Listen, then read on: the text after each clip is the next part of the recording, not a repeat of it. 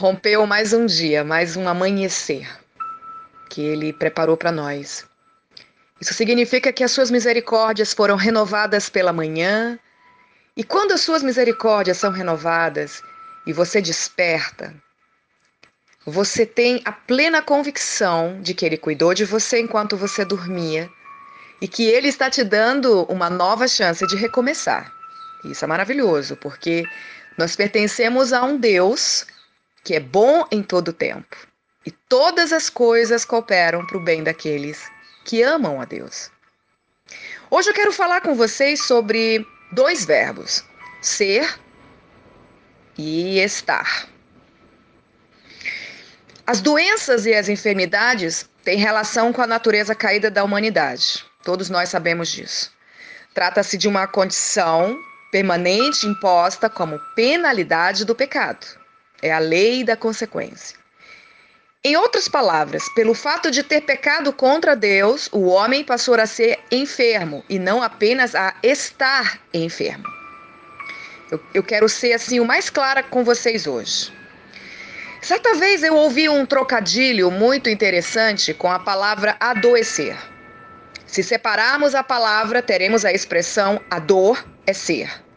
O verbo ser aparece trazendo uma ideia de condição permanente do ser. Parece meio confuso, né?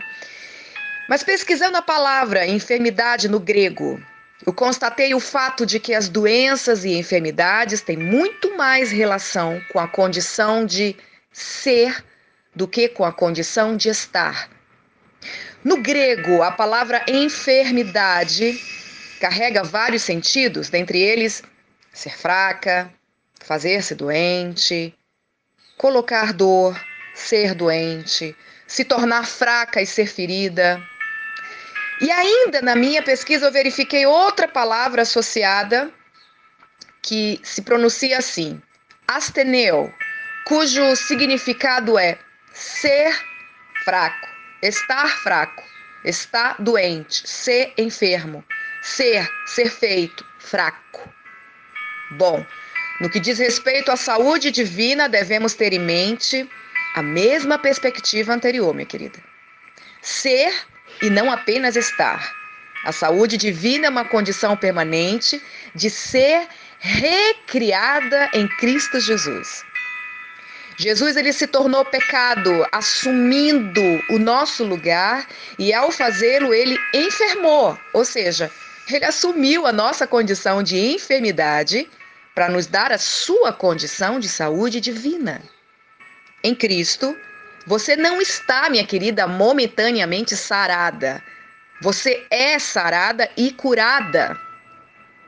Nesta perspectiva, a saúde divina não deve ser vista como um acessório, o qual o crente pode perder a qualquer momento.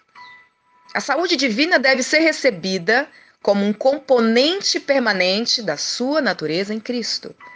A cura faz parte de você.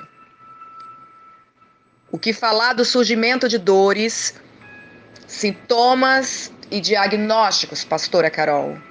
Bom, precisamos entender que sintomas e diagnósticos são apenas indícios.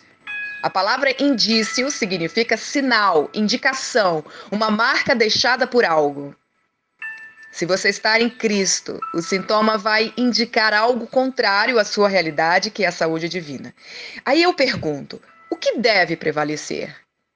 O indício ou o fato? O sinal ou a realidade?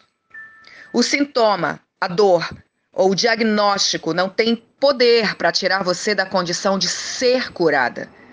Então você deve encarar a sua situação, minha querida, dessa, dessa forma sou curada e sou sarada mesmo com esses sintomas. Você é curada ainda que esteja com dores. Compreender e aceitar esse fato é crucial para sua fé operar. Olha o que está escrito em Isaías, capítulo 33, no versículo 24. Nenhum morador de Jerusalém dirá: Estou doente quando você abre a boca e diz estou doente, você está negando a condição na qual se encontra em Jesus Cristo. Por isso, Fazendo tal afirmação, minha querida, abrindo essa boquinha santa, no mundo espiritual reflete: sou doente. Ok? É assim que funciona. E sabemos que a fé nega as circunstâncias. Então você deve encarar sim os sintomas, mas deve fazer encarando-os com, como algo circunstancial e passageiro na sua vida. Pois no final, o que vai prevalecer é a sua condição permanente de ser curada e sarada. Se assim você crer. E ao invés de dizer estou doente, faça sua confissão de fé hoje, dizendo eu triunfo sobre. Aí você diz o sintoma, você fala o diagnóstico e finaliza, porque eu sou sarada em nome de Jesus. Tome posse disso hoje. Tome uma posição de fé e autoridade sobre a sua vida, sobre as enfermidades, sobre as doenças, minha querida. Se posicione. Você é mais do que vencedor em Cristo. Deus abençoe o seu dia.